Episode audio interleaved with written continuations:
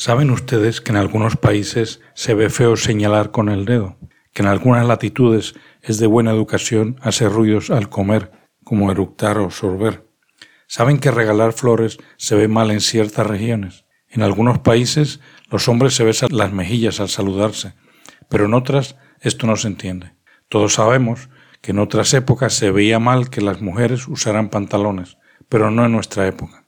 ¿No nos indica esto que lo que es correcto o incorrecto varía con las culturas y varía con el tiempo? No debemos concluir con estos ejemplos que las normas morales sobre lo que está bien y lo que está mal tienen su origen en convenciones humanas. No se vaya porque estamos buscando respuestas. Buscando respuestas. El podcast donde Bobby López explora las preguntas que la filosofía cotidiana nos propone.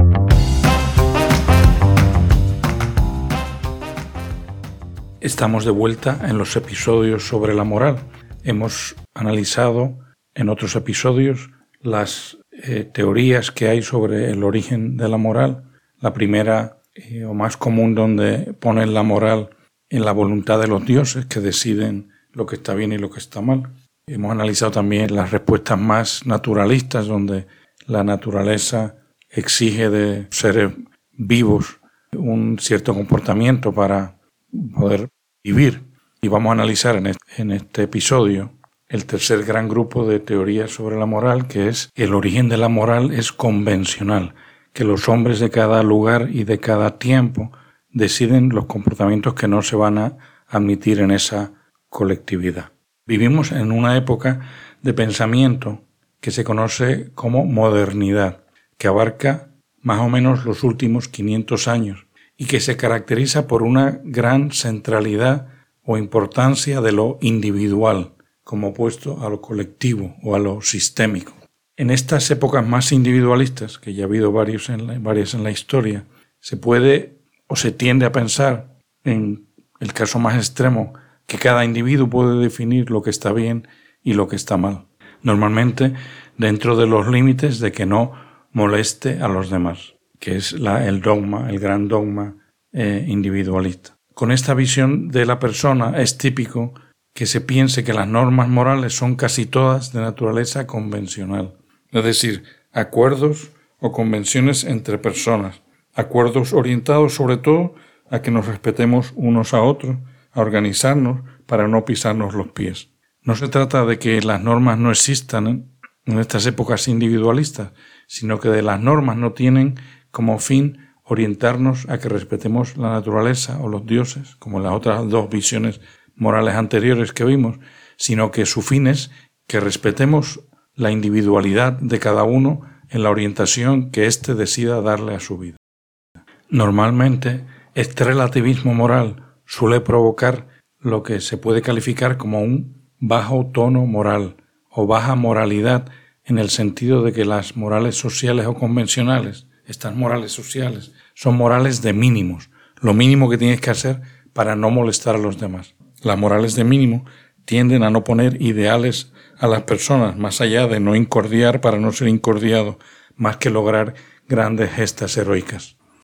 Pero tenemos ahora que hacer un parón y preguntarnos, ¿es lo mismo el que las normas morales sean variables con las culturas y los tiempos a que esas normas sean convencionales? Es decir, creadas tan solo por una convención o un acuerdo entre los hombres.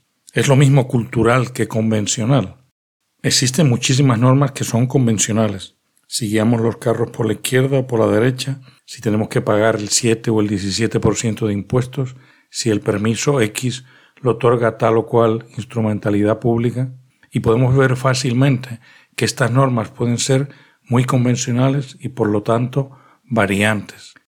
Pero analizamos por un momento lo que es la cultura, para ver si lo que se impone culturalmente es todo arbitrario, es decir, convencional, o hay algunas reglas que tienen que seguir esas reglas culturales. Acudimos aquí a nuestra narrativa favorita, la evolución, y vemos que desde el punto de vista evolutivo, la cultura es una ayuda suplementaria a la del código genético que la naturaleza instila en los animales sociales, sobre todo en el humano. para que sepamos cómo vivir, qué cosas se pueden comer, qué cosas sirven para curar, de qué forma nos podemos apoyar en los demás para echar adelante, etc. En el caso del humano, que cuenta con las herramientas de las ideas y de las palabras, este conocimiento colectivo se almacena colectivamente en toda la comunidad, no tan solo en los padres como en otros animales superiores, donde son los criadores los que preparan a la cría para la vida. Y esa sabiduría acumulada es la que se manifiesta en la infinidad de normas sociales que hay en las comunidades humanas. No pensemos en las normas sociales tan solo como las de tipo protocolar o de formalidades, la obligación de celebrar una boda, la expectativa de que los pequeños obedezcan a los mayores y no al revés, la división de roles entre los sexos o entre las edades, la obligación de defender a la comunidad de los peligros, la expectativa de respeto a las instituciones más establecidas, más veteranas, son todos tipos de normas de conducta que se nos transmiten a través de la cultura.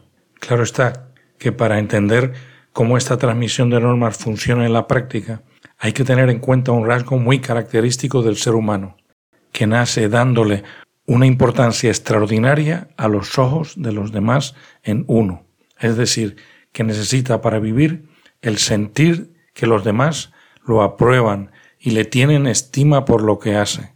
Por eso es que se llama al ser humano el primate hipersocial, porque no puede vivir sin ese refuerzo de los demás.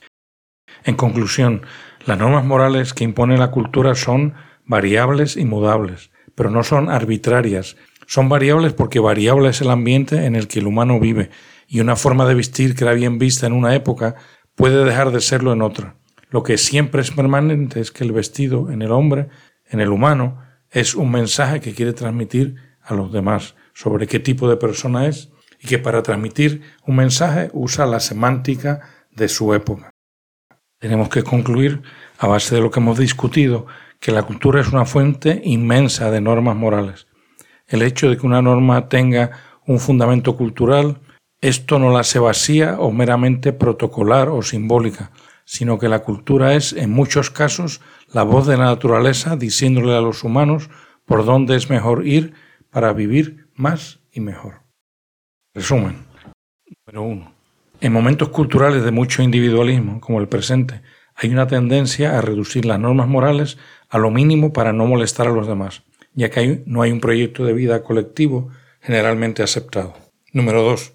Ciertamente, la vida en sociedad impone muchas normas que son puramente arbitrarias, inmudables o efímeras. Número 3.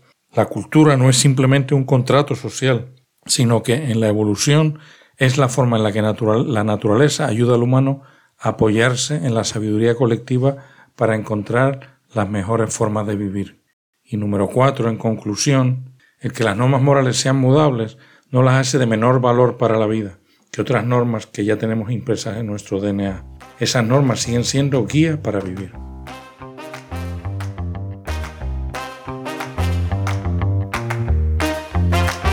Gracias por escuchar Buscando Respuestas. Soy Bobby López. Si desean saber más de estos temas, pueden visitar mi blog buscando-respuestas.com buscando-respuestas.com o mi Twitter buscando77 buscando77.